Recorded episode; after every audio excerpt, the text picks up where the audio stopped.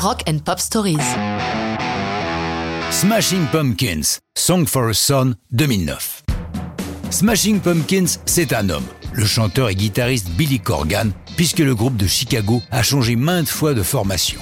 Ils ont survolé les années 90 avec le succès colossal de l'album Melancholy and the Infinite Sadness, écoulé à plus de 10 millions d'exemplaires. Mais après avoir remporté un tel succès, on peut en être victime. Pour eux, le fameux bug de l'an 2000 existe. Ils se séparent, les questions d'ego, de vision artistique, assaisonnées d'une petite dose de drogue diverses, n'arrangeant pas les choses.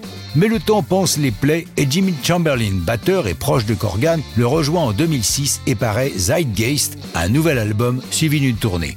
Tout va bien? Bah non. Chamberlain remballe sa batterie en 2009, laissant de nouveau Corgan seul. Qu'importe. Au mois d'août suivant, Corgan annonce qu'il est en studio avec un nouveau Smashing Pumpkins. Nicole Fiorenino à la basse, Jeff Schroeder à la guitare et Mike Byrne, tout juste 19 ans, à la batterie. Corgan veut sortir des sentiers battus et ne souhaite pas publier un album au sens traditionnel.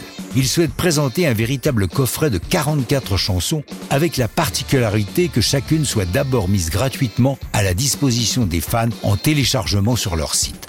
Pas banal. Corgan explique que le concept d'album n'est plus d'actualité, que prendre du temps pour faire paraître ses chansons est volontairement en contradiction avec notre époque où tout va trop vite, les informations se dévorant entre elles. Pas faux. C'est ainsi que le 7 décembre 2009 paraît la première Song for a Son. Cette chanson, les fans qui ont assisté à leur tournée de 2008 la connaissent déjà, mais sous une forme un peu différente. Dans Song for a Son, Corgan, comme il l'a expliqué lors d'une interview, veut exprimer ce qu'il ressent de ne pas avoir d'enfant et pourquoi il n'en a pas. De plus, je le cite, ça a également à voir avec la relation que j'ai avec mon père. Je n'ai pas voulu écrire ça, c'est sorti de moi spontanément. Il a par ailleurs expliqué que pour lui c'est une chanson folk et que sa structure l'a obligé à l'étirer avec deux gros solos de guitare précisant Beaucoup de chansons que j'écris ont des changements d'accords, ce qui permet de nombreuses interprétations différentes.